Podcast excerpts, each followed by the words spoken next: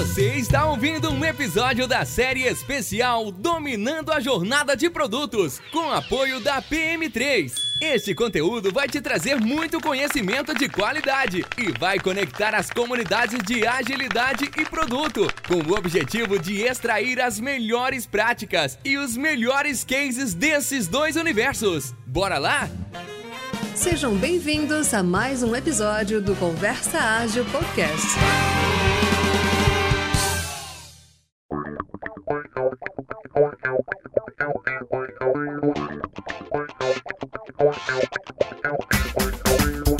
Olá, ouvintes! Estamos hoje aqui com a Iris Sayuri. A Iris, ela é Product Manager na Isinvest. É isso mesmo, Iris? Isso, certinho.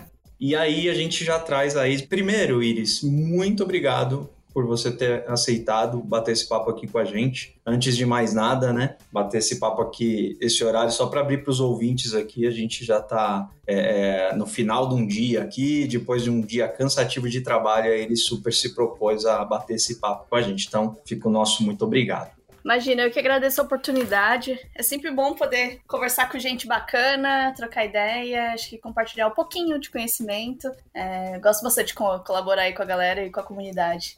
Ah, bem legal, Iris. Bom, vamos lá.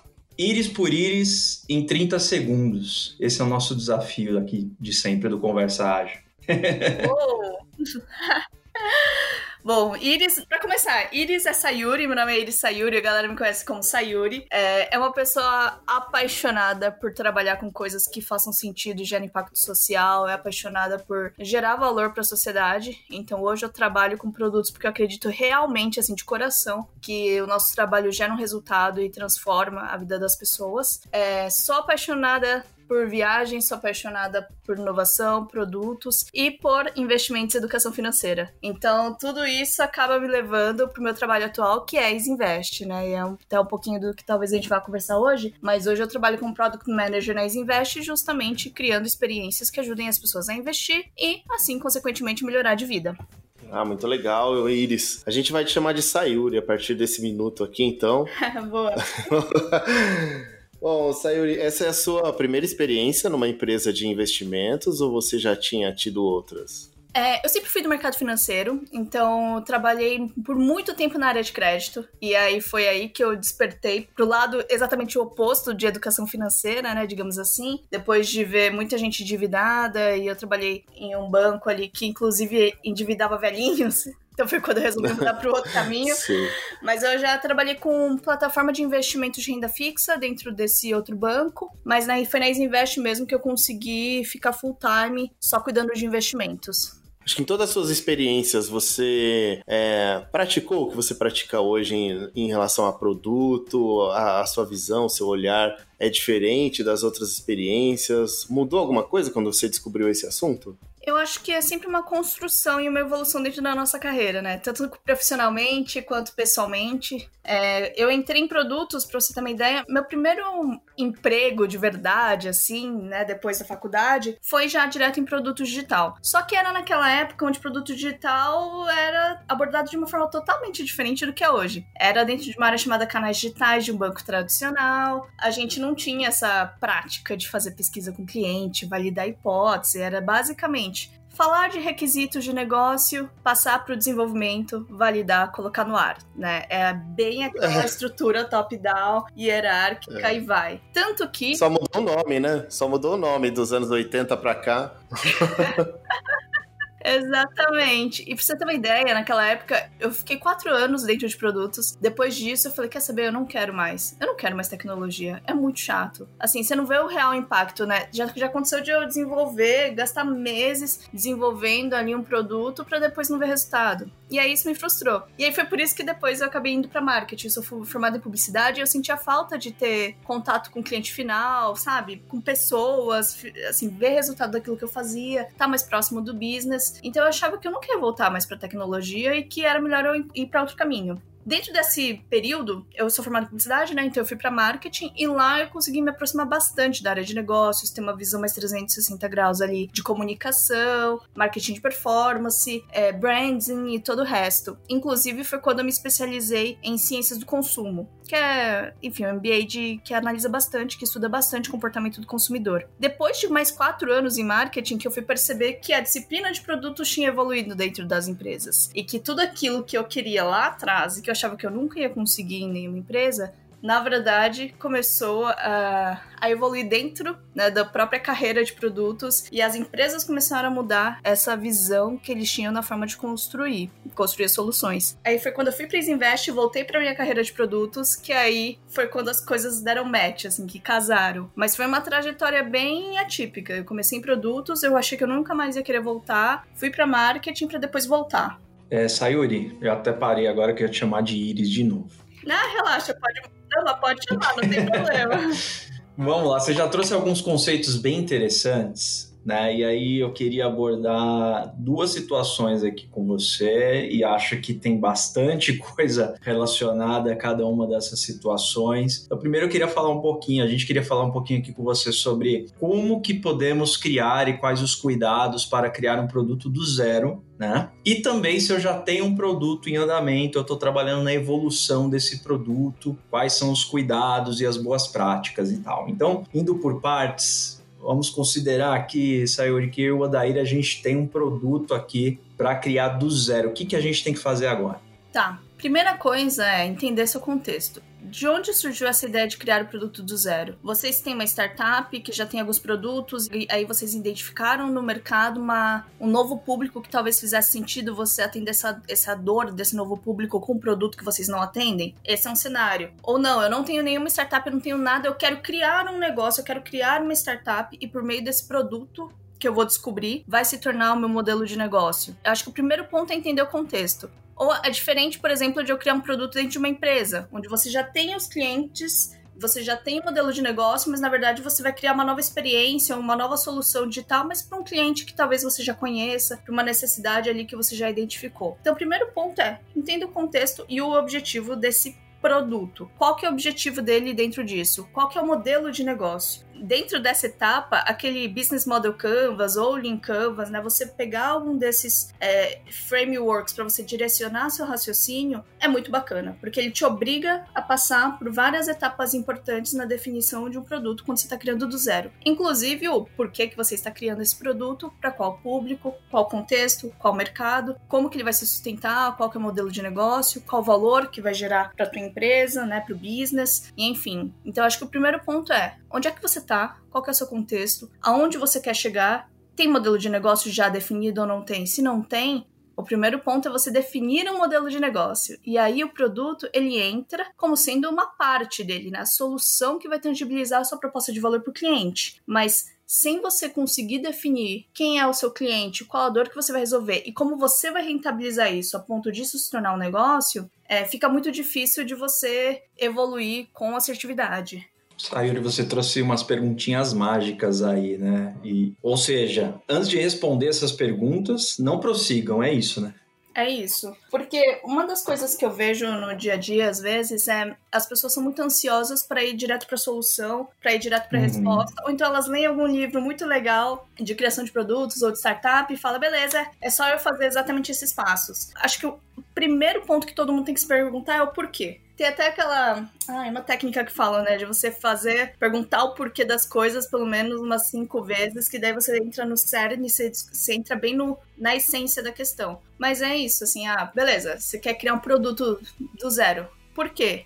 Você já está numa empresa e aí esse produto vai atender um novo mercado ou esse produto é uma evolução do, do, produto que você já tem. Ou não, eu quero largar meu emprego, eu quero criar um produto e quero que vai se tornar uma startup que vai vender milhões. Eu acho que você entender o produto como um meio e não como um fim, acho que é o primeiro passo. Que o produto ele é um meio, ele é um meio de entregar uma solução para o cliente e um meio de rentabilizar para a empresa, um meio de você ter um negócio por trás sustentável. Perfeito, Sayuri. Assim, é, é uma coisa muito interessante que você trouxe, né? Primeiro, refletir muito sobre o contexto né? Que contexto você está? Se é um novo produto de uma empresa já consolidada. Também tem uma questão do quanto pode se arriscar ou não, né? Existem questões é, praticamente aí quase de investimentos, né? E tem uma relação aí com o problema. Isso que você falou é a gente vê muito no dia a dia. As pessoas se apaixonam imediatamente por soluções e não querem nem perceber se realmente vai resolver o problema de alguém, né? Se é solução para um problema de alguém. Né? Então, é, fazendo algumas perguntas, começa a desconstruir a ideia imediatamente, como você comentou também. Então, eu vejo muito isso, né? Tipo, por quê? Quem que você está ajudando com essa solução, né? Que problema você está resolvendo? E como medir isso, né? Tem muito essa questão de, às vezes, ah, existe um problema X, mas eu não consigo medir se eu estou impactando esse problema ou não. Também costuma ser um problema, né? E aí tem a questão também de comprovar a hipótese, né, Sayuri? Assim, eu já vou com produto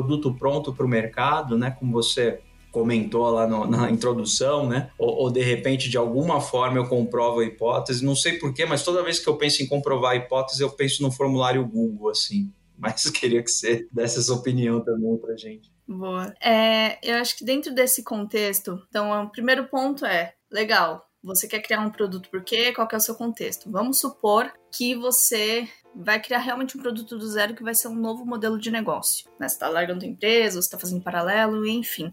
Uma coisa que você precisa entender é esse produto ele vai atender uma demanda, uma necessidade de alguém. O cliente só vai adquirir ou usar o seu produto se for útil para ele. Então tem que ter uma dor, uma necessidade por trás que seu produto vai suprir. Muitas vezes a gente parte do pressuposto que a gente já conhece essa necessidade, essa dor, e que a gente já sabe qual que vai ser a solução que vai fazer com que nosso cliente fala, nossa, é vocês, eu quero vocês, eu vou usar vocês e escolhem a gente, né? Inclusive em, em, questões assim, é, é bem comum a gente surgir alguém e falar, não, eu já sei, putz, por que, que ninguém nunca pensou em criar um produto assim? Ah, vou criar porque eu vou ficar milionário. Então, a validação de hipóteses, ela vem em que cenário? A gente chama de incerteza, é, mas ela é quase que um pressuposto para você conseguir lançar algo com mais assertividade. O problema é que as pessoas já vêm com muitas certezas e depois elas quebram a cara lá na frente. É, esse conceito de validação, acho que ele veio muito do Lean Startup, é, do Customer Development, que foram, assim,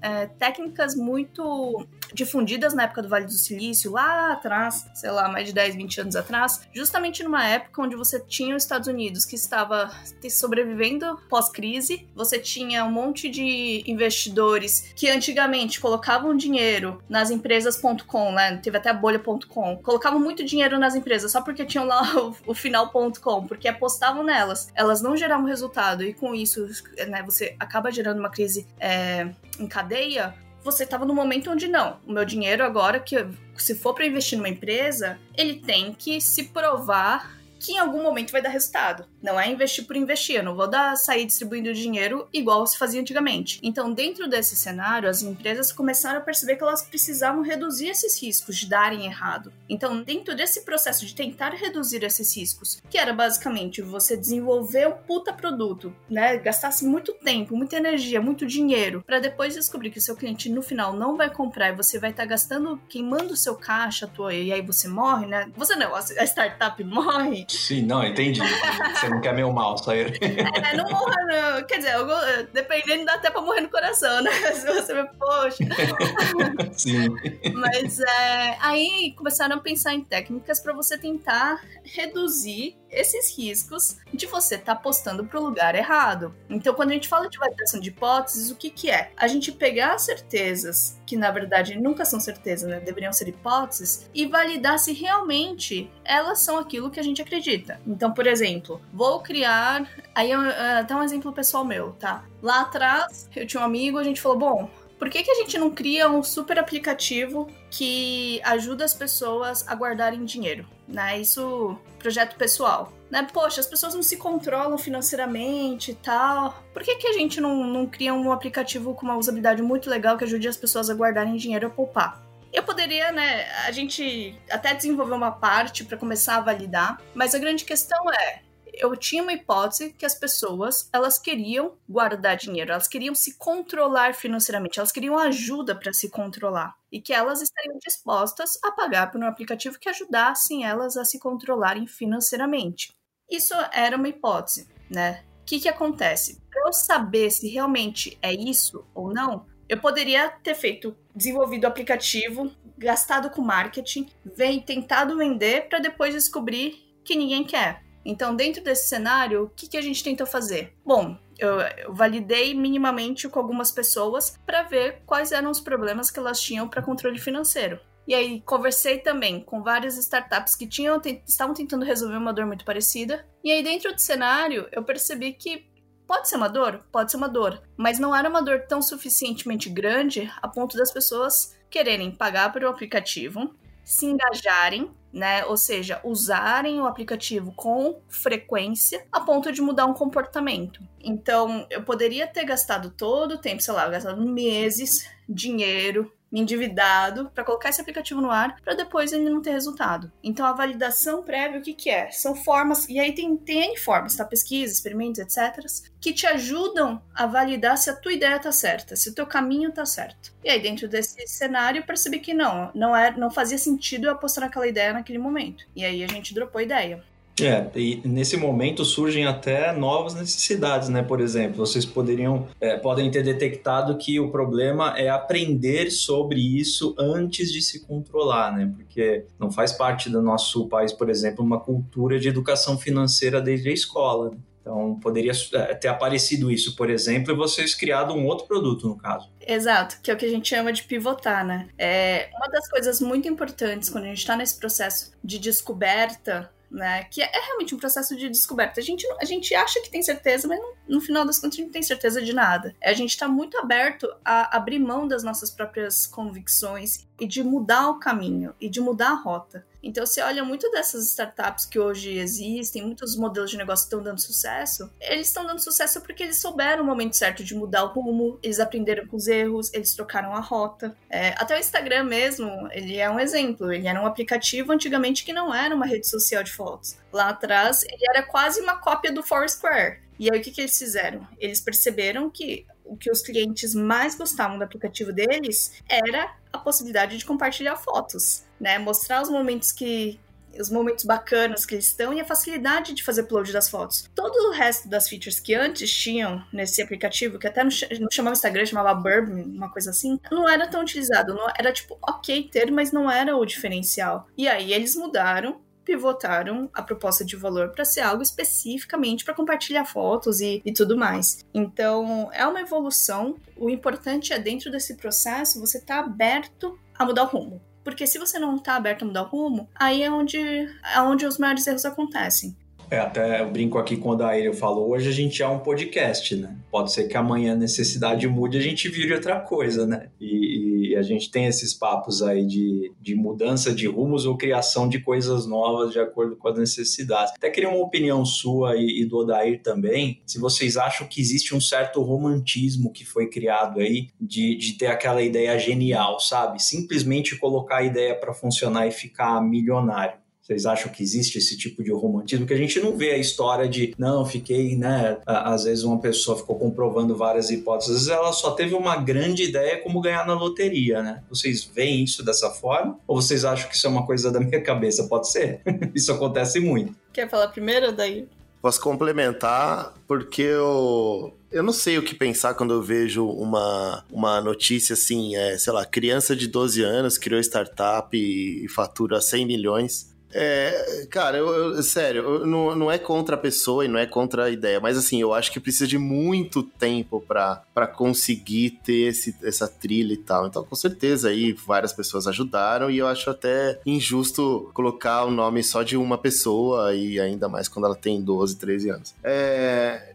Desculpa, porque eu pensei nisso, né? Porque existe sim um romantismo, eu acho que pouca. Eu já falei até isso num episódio, Renato. Não sei se você vai lembrar. Eu acho que existe aí uma questão de poucas pessoas são têm genialidade o bastante de saber antes o que outras pessoas precisam. Poucas pessoas no mundo, eu acho, que nasceram com esse visionário, né, de saber antes da pessoa o que ela precisa. Quem não é gênio tem centenas de ferramentas e precisa usar. Eu acho que não é o dinheiro que vai fazer é, a opinião da pessoa ser mais forte. Assim, quem não se aceita assim, com essa genialidade, precisa usar essas ferramentas. Tirando isso, eu acho que é o romantismo de se apaixonar pela ideia, falar, nossa, o mundo ia ser tão melhor se a minha ideia, sabe, se isso acontecesse e tudo mais. Respeito muito as ideias, mas assim, ó, eu confio muito na, na matemática, né?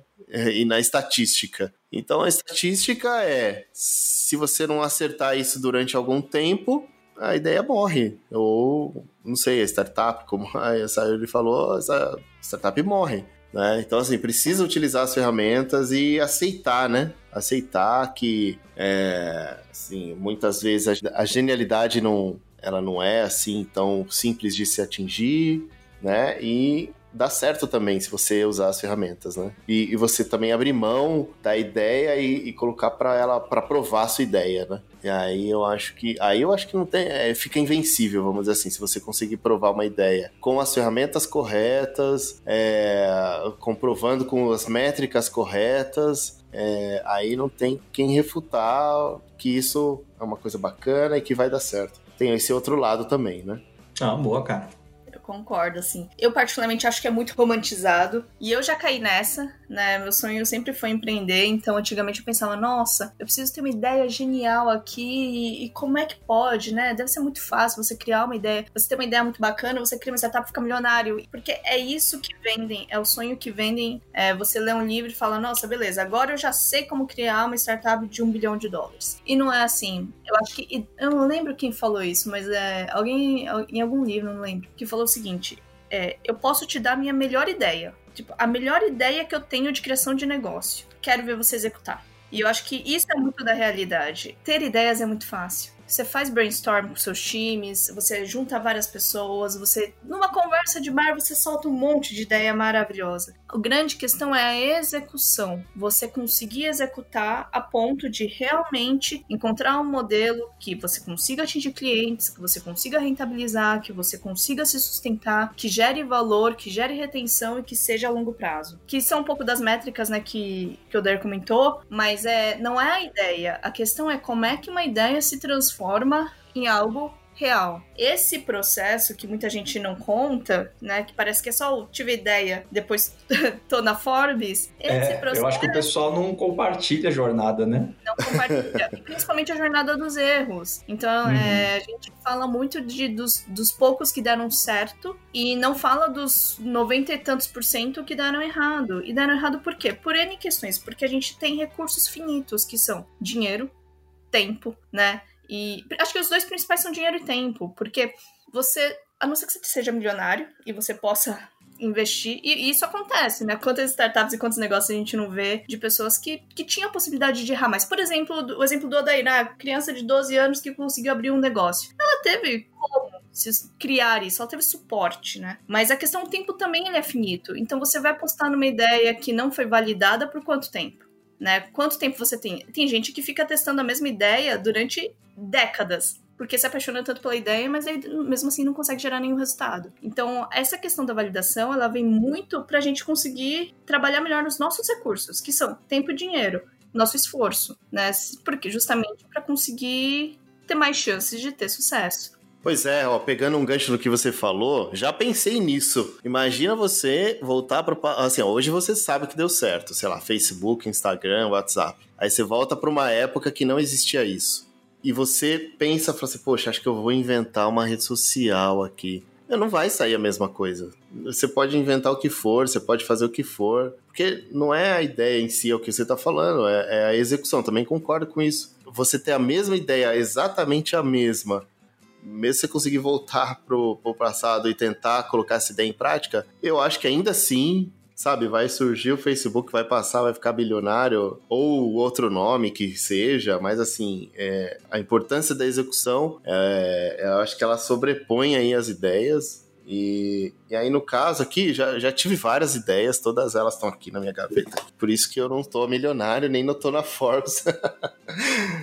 É, mas assim, mas é, é, legal esse ponto de vista. A gente precisa colocar isso é, muito sério aí. Acho que nas empresas, no dia a dia, também acontece muito disso, né? É, mesmo que eu não seja o dono da ideia ou que eu não seja inovador, eu estou numa empresa, eu estou querendo né, inovar algum produto, ainda assim precisa das ferramentas, das métricas corretas, né? Eu entendo que, é, enfim, tá ali um jogo para ser jogado e quem jogar melhor, né, é como um campeonato, né, acaba vencendo. Então, quem usa as melhores táticas, quem sabe a regra do jogo, é, enfim, tô falando sobre mercado, né, e eu acho que acaba se saindo melhor e, e precisa usar aí as ferramentas corretas. É, e quando a gente fala de ferramenta, eu acho que você tocou um ponto interessante, né? Empresas, quando você está dentro de uma empresa. Quando você está dentro de uma empresa, é muito comum, às vezes, uh, ou o dono da empresa, ou algum diretor, ou algum C-level, enfim, já vi com uma ideia de, cara, eu vi isso em algum lugar, eu tenho certeza que isso vai dar certo. A empresa também tem recursos finitos. Ela tem que pagar pessoas, ela tem caixa, ela tem tempo, ela tem o time to market. Então, assim, você, não dá para você trabalhar nessa ideia durante cinco anos. Então, qual que é a grande questão? Como é que a gente faz para validar essas hipóteses do, do tal do C-level para provar que realmente essa ideia pode fazer sentido ou não. Como é que a gente pode invalidar que essa é a melhor ideia para atingir os resultados de uma forma mais rápida e não ter que gastar cinco anos de desenvolvimento para depois perceber que o time to market já foi ou que já o mercado já se moveu, né? Hoje em dia as, as coisas se atualizam muito rápido, as pessoas mudam de comportamento muito rápido. Vídeo 2020, onde quem imaginava que as empresas estariam todas hoje de home office? né? Quem é que não, nunca teve um gestor que falou, ah, eu não acredito no home office porque as pessoas têm que estar fisicamente juntas? E aí tá a vida para provar que não, as pessoas conseguem se adaptar de uma forma muito mais rápida. Ok, que foi por um evento totalmente adverso, mas as empresas que conseguiram se flexibilizar, mudar o comportamento rápido, atender os usuários dentro deste novo contexto, foram as que melhor se beneficiaram. Então, você ter essa facilidade, agilidade de validar aquilo que pode fazer sentido ou não, por meio de pesquisa, por meio de experimento, por meio de teste, vai te ajudar a ser uma empresa melhor, para você inovar mais vezes. Porque ao invés de você se, você se agarrar uma ideia que pode ser que seja uma ideia linda, mas que lá no final não vai te gerar resultado. Gente, pensando aqui em um produto que de repente já decolou, vamos entender aqui que a gente seguiu né, todos os conselhos da Sayuri, a gente comprovou a hipótese, gastou pouco, porque a gente não tem aquela mesada de um milhão de, de reais por mês, né? Então a gente equalizou aí os nossos esforços com o nosso tempo que a gente tinha, com o dinheiro e tal. Enfim, esse produto deu certo, ele já existe, já está aí consolidado no mercado, aí a gente começa o processo de evolução né? Porque todos os produtos, e, e, eu bato muito nessa tecla aqui, eu já falei várias vezes, produto e projeto são coisas diferentes, a gente tem que tomar esse cuidado. O produto, ele está sempre em evolução. Né? E aí, Sayuri, eu queria que trazer alguns cases, algumas experiências suas sobre evolução de produtos e cuidados também que a gente tem que ter, conflitos, histórias bonitas, histórias tristes. Tudo que você trouxer vai ser muito bem-vindo e útil para a gente. Legal. Eu já passei pela etapa de criar um produto zero dentro de uma empresa e eu estou justamente no momento de evolução. O que, que, é importante? Primeiro ponto é você ter muito claro a visão do seu produto. O que, que seria a visão do seu produto? Exatamente a motivação pelo qual teoricamente você criou ele, né? Então, é, qual o público que você vai. Qual é o seu cliente que você quer é, ajudar, né? Atender? Qual a principal dor? Qual que é a tua visão? É, como que você quer que a vida do seu cliente seja a partir do momento que ele usa o seu produto no longo prazo? Então, você ter claro aonde você quer chegar, né? Qual a missão do seu produto, ele vai te ajudar a direcionar o crescimento dele. Por que, que eu tô dizendo isso? Porque uma vez que você coloca um produto no ar, é muito comum começar a vir solicitações de tudo quanto é lado de melhoria. Então, qualquer coisa que você põe no ar, é, a gente fala muito de escutar o feedback do cliente. Então, sim, você tem que escutar o feedback do cliente. Mas se você não tomar cuidado, se você não tiver uma estratégia muito clara, é muito fácil você se deixar mudar o seu caminho, o seu direcionamento apenas com base em feedbacks. Então, você tem muito claro qual é o teu público, qual é a dor essencial que você vai resolver, né? Qual é a tua visão de longo prazo? É, isso vai te ajudar a, inclusive, filtrar aquilo que é essencial para você conseguir atingir os seus objetivos. Vou dar um exemplo bem, bem simples que é o meu da vida real, né? Então eu tô na Invis Invest, eu tenho um produto que ele é uma plataforma de, de investimentos para ajudar as pessoas a investirem na bolsa. Eu tenho uma até um momento, obviamente que essa visão e essa missão elas podem mudar mas elas têm que mudar de forma consciente. Não pode ser, ah, vai atendendo as demandas do cliente até perceber que errou o caminho, né? Então, hoje, a nossa visão é, eu quero ter o maior, conseguir atingir o maior público, né, o maior número de brasileiros ajudando eles a investirem na bolsa. Então, se hoje eu tenho um, um cenário onde menos, vai falar de 1%, 1% da população, 1,5% da população investe na bolsa, cara, eu quero que esse número seja metade da população, pelo menos. Então, eu quero ajudar os brasileiros a entrarem na bolsa, né? Então, olhando essa minha missão, quais são as principais dores que eu preciso atender? Um exemplo que você deu lá atrás, a questão do educacional. O brasileiro não sabe guardar dinheiro, não sabe o que é investimento e muito menos sabe o que é uma ação. Então essa é uma dor clara que resolver, né? Eu tenho alguns KPIs, algumas métricas que ajudam a saber se eu estou chegando lá ou não. Então, você ter essas métricas muito claras para saber se você está chegando no seu objetivo é o que vão te direcionar para você criar suas hipóteses para ir evoluindo o seu produto. Então, por exemplo, quero trazer pessoas para a bolsa. Algumas métricas que a gente precisa olhar. Quantos novos clientes eu estou realmente conseguindo atrair para minha plataforma? Quantos estão realmente convertendo? Como que está a retenção deles? Qual, como está a satisfação deles? E aí, uma métrica que é mais quali é, eu quero que as pessoas consigam investir sem medo, gerar uma segurança para esses clientes, que não é investir a qualquer custo, eu quero que eles investam com consciência. Então, você ter métricas que te ajudem a, a direcionar, te ajudem a medir se você está chegando no teu objetivo ou não, é essencial. A partir dessas métricas, aí sim você vai priorizando as hipóteses de solução para as dores dos clientes que vão te ajudar a chegar lá. E é nessa etapa que tem que tomar muito cuidado. É, assim, é muito comum, às vezes, a gente ter um produto no ar, recebe feedbacks de clientes que, ah, eu quero A, eu quero B, eu quero C. Aí você tem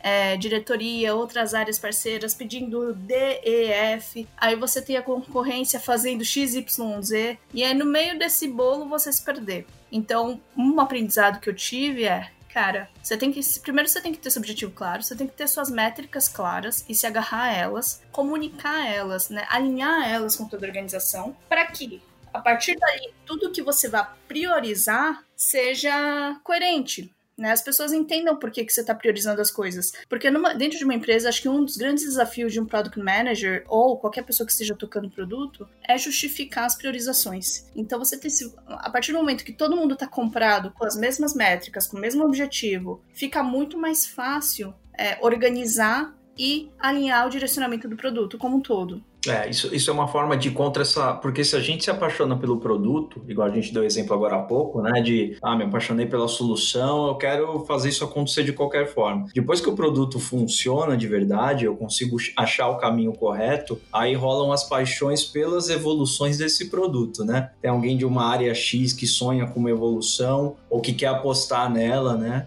E, e, e aí usar o, a, a, parte financeira, claro, da empresa para fazer esse investimento e, e, conseguir o retorno, etc. Mas não com tanta certeza assim. E aí que você trouxe um, uma parte super importante, Sayuri, que eu também bato bastante nessa tecla de critério de priorização. Né? Eu achei bem interessante que o critério de priorização ele deve estar alinhado com a estratégia que você está medindo através dos key results ou dos KPIs que você comentou, aliás, né? E, e é bem interessante esse tipo de caminho, né? E Oda, você quer complementar aí, trazer alguma alguma situação, uma pergunta aí, cara? Ah, eu tô pensando aqui. A gente já falou sobre produto começando do zero, né? E a gente falou sobre é, produtos que já existem, o que fazer para melhorar e como crescer, enfim, independente do que seja. Agora eu queria saber se você já teve alguma experiência que você teve que pivotar, ou seja, assim, tava tudo indicando que ia dar certo, mas aí as coisas começaram a não ir por um caminho que vocês estavam, estavam esperando e ah, falou, poxa, a gente vai ter que mudar aqui. Como que é esse momento? Já passou por isso? É, eu já passei, mas foi isso, né? Foi no, numa experiência pessoal mesmo, que foi desse aplicativo que eu comentei com vocês. É, a gente tinha uma ideia de que a gente ia criar um aplicativo onde as pessoas conseguiriam guardar dinheiro, ajudar elas a mudarem comportamento. Eu tinha a hipótese que as pessoas não se controlavam porque elas não tinham visibilidade. E aí é, ia ser quase que um chatbot, né? Então eu fiz um experimento onde eu, eu me passava por robô então, pelo WhatsApp, eu ia é, respondendo algumas dúvidas das pessoas, né? E elas iam imputando os gastos delas, enfim. E aí eu percebi que, eu não, que as pessoas não tinham engajamento. Assim, é, quem respondia era porque me conhecia, então respondia porque, ah, não é a Sayuri que tá me pedindo, vai, deixa eu ajudar. Mas se não fosse isso, cara, as pessoas não se engajavam, né? E aí foi interessante porque eu fui descobrindo um monte de, de questões, né? Uma delas é as pessoas colocarem os valores. Não é que as pessoas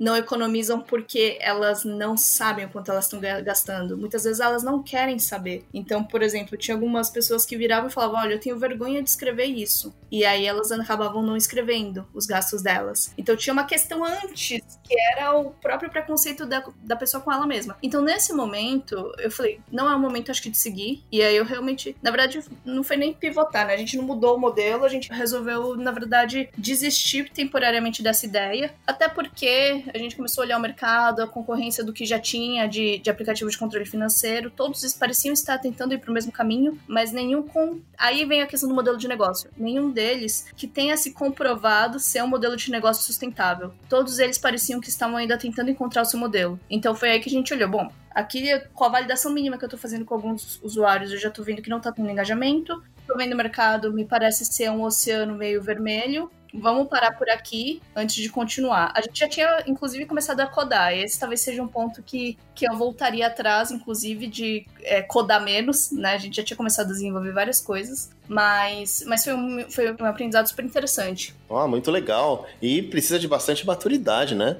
É, para aceitar o resultado e parte para outra. Eu acho isso muito legal. Não passou na cabeça de vocês, tipo, se a pessoa estiver gastando algo que ela não deveria, ou ficar vibrando o celular até ela devolver o dinheiro, ou mandar mensagem, mandar mensagem mais dura pra pessoa, falando assim: como é que você quer realizar seus sonhos comprando um pirulito de um metro? sei lá, essas coisas, sabe? Tipo, a gente brinca assim, a gente doce. vai dar choque quando a pessoa estiver chegando é. perto de uma loja, assim. Estamos mandando um agente para verificar essa sua ação aí financeira, né? O cara começa a ficar com medo, né? Isso, fica parado onde você tá. É, que daqui estamos chegando. Vai um... É. Não, não passou pela cabeça mandar essas mensagens? Olha, já teve várias ideias loucas aqui, viu? tá vendo? Reativou a ideia da Sayuri agora, Dede. Aí. Caramba.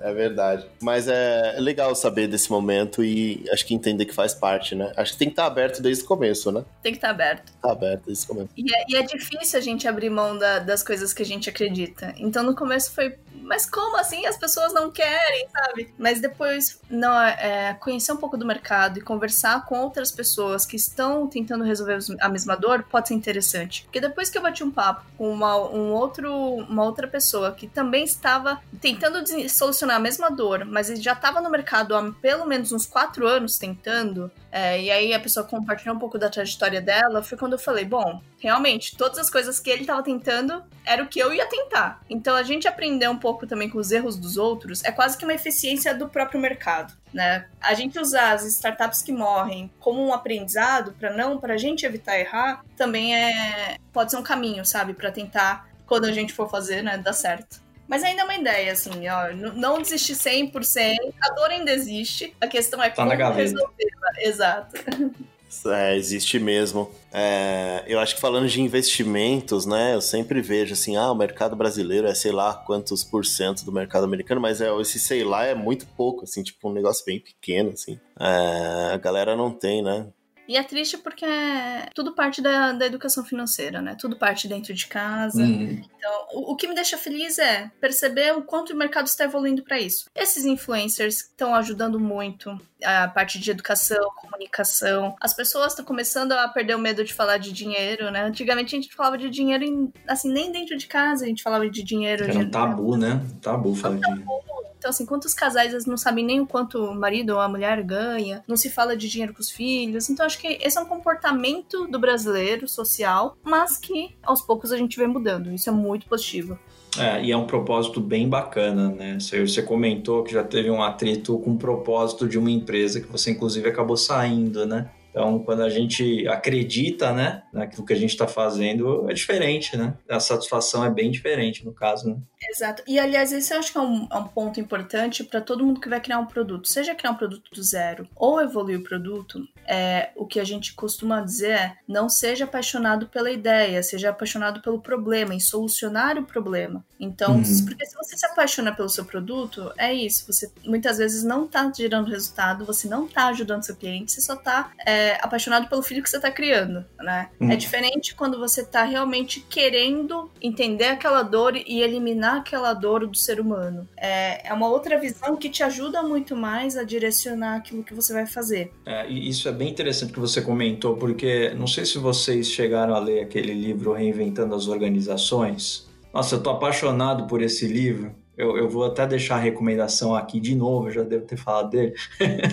Algumas pessoas também convidadas já chegaram a comentar. Mas ele fala muito sobre paradigmas, ou seja, formas de ver o mundo, né? E aí ele comenta sobre o paradigma que recebe o nome de paradigma laranja, que é pós é, revolução industrial, e, e, fala das empresas que assim não são nada sustentáveis para a sociedade, elas simplesmente criavam necessidades, né? Criam necessidades até hoje e só querem vender, vender cada dia mais de forma assim é, completamente sustentável para o planeta mesmo, né? Então, é crescer por crescer. Ele até fala no livro assim que crescer por crescer é super perigoso, né? Porque você está danificando a natureza, está prejudicando pessoas enquanto você está crescendo como empresa. E aí ele fala de empresas num novo paradigma, né? No paradigma que veio, que, que se consolidou depois, que é o paradigma verde. E aí ele comenta que são empresas um pouco mais orientadas a propósito. Então, se o propósito não tá legal, eles vão encontrar, a empresa acaba encontrando um propósito melhor, mas aí é, é uma forma assim, eu quero realmente resolver a dor de alguém, não criar uma dor para resolver depois, sabe? E aí acho muito interessante essa questão de vamos trabalhar olhando para o propósito. Até queria saber de vocês aí, se a, Sayuri já deu um exemplo legal de um propósito ruim, né, Sayuri? Você comentou que o, pessoal queria tirar dinheiro de velhinho, é isso, né? Ah, sacanagem. É, Pois é. Assim, é isso. Todo produto está atendendo uma dor. Então, nesse caso, não dá para eu criticar tanto porque. Ah, por que, que o, o aposentado do INSS pegava o crédito nesse caso? Porque nenhum Uhum. banco dava crédito, então só este banco específico que dava o crédito que ele precisava com uma taxa né, um pouquinho mais baixa, mas em alguns casos eram bem altas. Então, assim, era um produto que estava atendendo uma necessidade latente do cliente. Só que aí é que tá, o propósito não era algo que, que se encaixava com o meu propósito, que é ajudar as pessoas a melhorarem de vida, né? Mas, mas querendo ou não, era um produto que sanava uma dor e acabou. Então acho que essa é a questão. O lance do propósito é muito importante porque as pessoas hoje em dia, né, quando a gente fala de trabalho, tem pessoas que trabalham no dia a dia só pelo pelo salário que cai na conta, mas quando você tem, quando você fala de times realmente empoderados, engajados, né, felizes, geralmente são pessoas que acreditam no, no, resultado do trabalho que elas estão fazendo. Então, quando você começa a, dar, a gerar um propósito para o seu trabalho que você está criando, seja aqui falando do propósito do produto. Então, o produto que, que eu cuido de renda variável é ajudar as pessoas a investirem na bolsa e com isso ter mais rentabilidade e com isso ter vida melhor. Mas independente de se fosse qualquer outro produto, você ter um time que acredita que está fazendo algo que vai gerar um bem, um valor para um cliente, assim, muda todo o jogo. Então, dentro do processo de criação do produto, dentro do processo de desenvolvimento, dentro do processo de discovery, dentro do processo de, de realmente é, engajamento do time, é muito diferente. Uma pessoa que vai, ah, vou criar este aplicativo, vou desenvolver aqui só porque estão demandando, de uma pessoa que faz parte de um time que fala, que entende a dor do usuário e que propõe e que sabe que aquilo que ele está criando vai gerar um resultado positivo. Então, esse lance do propósito, acho que ele tem que descer por todas as cadeias e tem que fazer parte de todo mundo. Porque uma vez que você trabalha com algo que você acredita, você consegue gerar muito mais valor. Valor é a palavra-chave, né? Sem dúvida. Sayuri, eu queria agora falar de um outro ponto. É, como que foi o começo da sua carreira? Assim, quem quiser trilhar a mesma, mesma trilha que você trilhou, tiver a mesma paixão que você tem, é, como que foi o começo para você? O que, que essa pessoa deveria é, pensar em fazer? Agora que a gente vai, né, pro ano que vem, muitas pessoas fazem aí as promessas de ano novo. O que, que a pessoa deveria prometer e cumprir o ano que vem para é, ter a mesma mesma carreira que você tem? Legal. Eu acho que tem dois pontos. Uma coisa é você direcionar sua carreira com aquilo que você acredita, né? Assim, é você realmente traçar aquilo que você quer dentro do, do, do teu caminho profissional. Outra coisa é o que fazer para entrar em produtos. Tá? Então eu vou separar aqui. Se a pessoa quer entrar na carreira de produtos digital, ser product manager, geralmente a gente percebe que tem alguns caminhos que simplificam. Qual que é a grande questão? Não existe uma formação é, teórica em product management.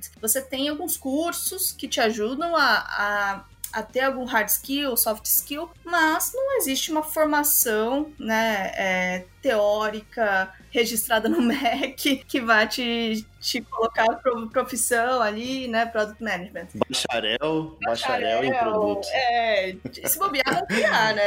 Já devem estar criando do jeito que o povo é. Mas, mas ainda não tem. Então, assim, o caminho mais fácil, geralmente, é quando você já trabalha num time ágil, quando você já trabalha muito próximo de, de uma área de produtos e você fazer essa migração. A migração eu já vi acontecer muito de desenvolvimento para Product Manager, é, Product Manager, de agilidade para Product Manager, uh, UX ou da área de business.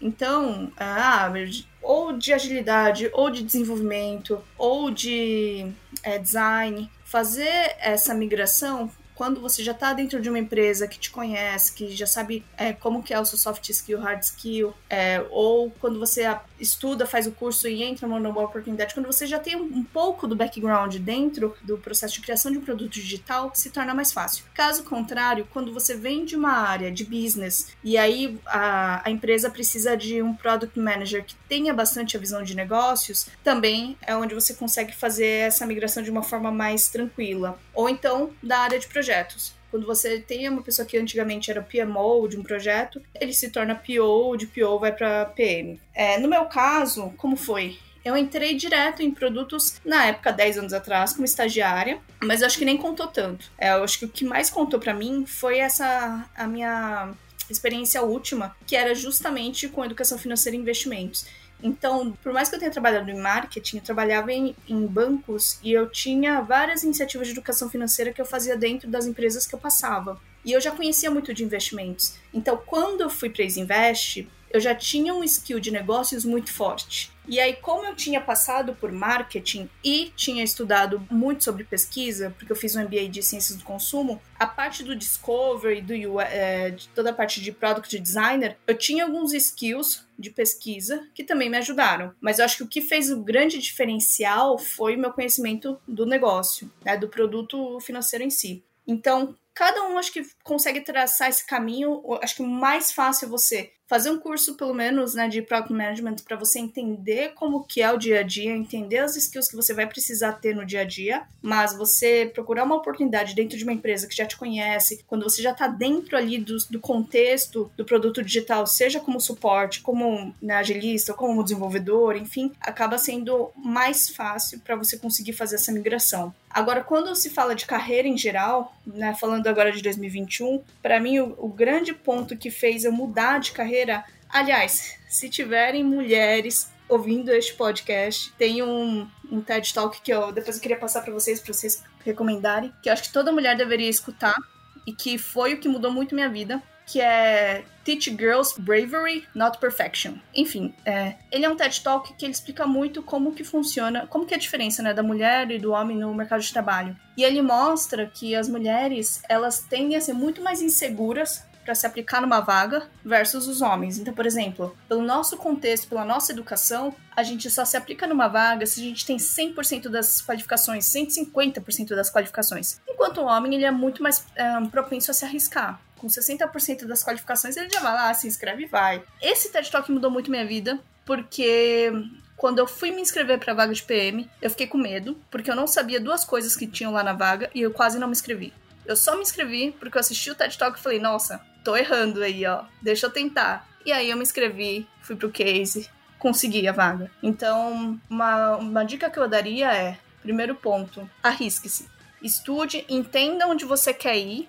Primeiro ponto. Eu tinha muita clareza de que eu queria trabalhar na Isinvest. Eu tinha clareza que eu queria voltar para produtos. E eu tinha clareza que eu queria trabalhar com algo que tivesse linkado com o meu propósito. Então, você saber aonde você quer chegar é o primeiro ponto. Mas a partir do momento que você sabe onde você quer chegar, você traçar esse caminho vai ter que ser com estudo, com conhecimento, mas também se arriscando. E se arriscando é se arriscar nas vagas, se arriscar a bater papo com as pessoas no LinkedIn, chamar para conversar, chamar para tomar um café. Então, perder vergonha, perder o medo, porque daí as coisas vão acontecendo. E aí a energia vai movendo e te ajuda muito a, a chegar onde você quer chegar.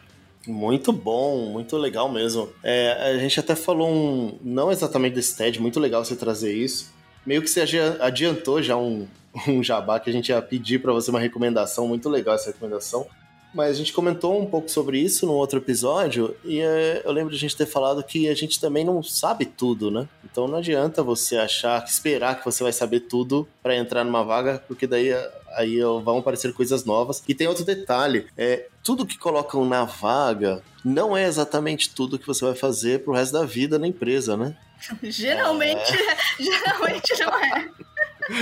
É uma porta de entrada, mas é ok você falar que você não tem todos os pontos, né? É, é muito, muito louco isso, né? Mas muito bom ponto. Espero que as mulheres que estão nos ouvindo é, sigam esses mesmos passos aí. Porque, enfim, eu entendi que se você também não tivesse assistido, provavelmente você não teria se inspirado, não teria aplicado, ia demorar muito mais para você chegar onde você chegou. Né? Exato. Eu não sei onde eu estaria hoje. Assim, eu, acho, eu, eu, ainda acho que eu estaria dentro de uma, alguma área de educação financeira, investimentos, mas eu não sei se, eu, se teria dado tanto certo, sabe? Eu, eu acredito realmente que as coisas acontecem de uma forma linkada. Muito bom. Muito legal. Bom, chegamos ao final do nosso, do nosso episódio. Muito, um papo muito bom aqui, muito legal. E a gente sempre no final a gente reserva um tempo aí para o nosso momento jabá. Se você quiser recomendar qualquer coisa para os nossos ouvintes aí, coisas que te ajudaram e também vão ajudar nossos ouvintes, a gente deixa esse tempinho aí. Então, contigo aí, o que, que você traria aí no momento jabá para os nossos ouvintes? Show. É, para quem quer aprender mais sobre ah, criar um produto do zero, tem, tem o próprio livro ali, o Lean Startup. Procura sobre o Business Model Canvas, que eu acho que são duas, é, principalmente o Business Model Canvas. Ele é uma ferramenta excelente. Tem no YouTube lá explicando como fazer para quem quer começar a organizar as ideias para criar um produto. Legal. A partir dali, ah, quero ah, entender mais sobre o processo de discovery e tudo. Tem a Teresa Torres também, que é uma mulher que eu sigo e que me ajudou muito no início da carreira com alguns insights que eu é, a partir do blog dela, a partir de alguns um, de alguns vídeos que ela gravou. Aqui no Brasil, é, tem o curso da PM3, tanto o curso de Product Management. É... Eu pensei que só eu apanhava com, essa, com esse termo aí.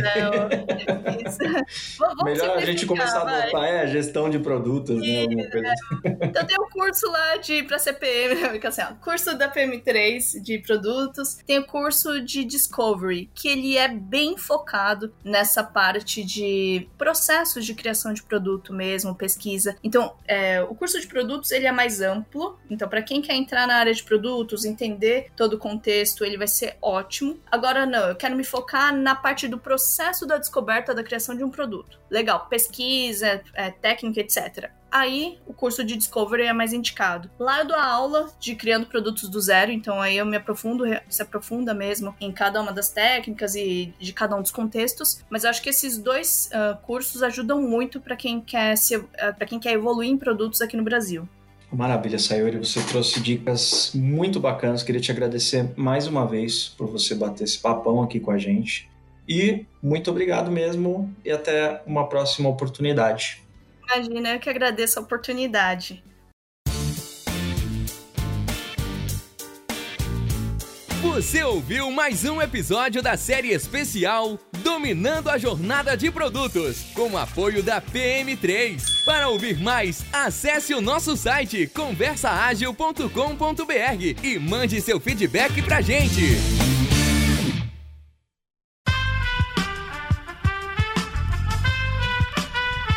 Esse podcast foi editado por Aerolitos Edição Inteligente.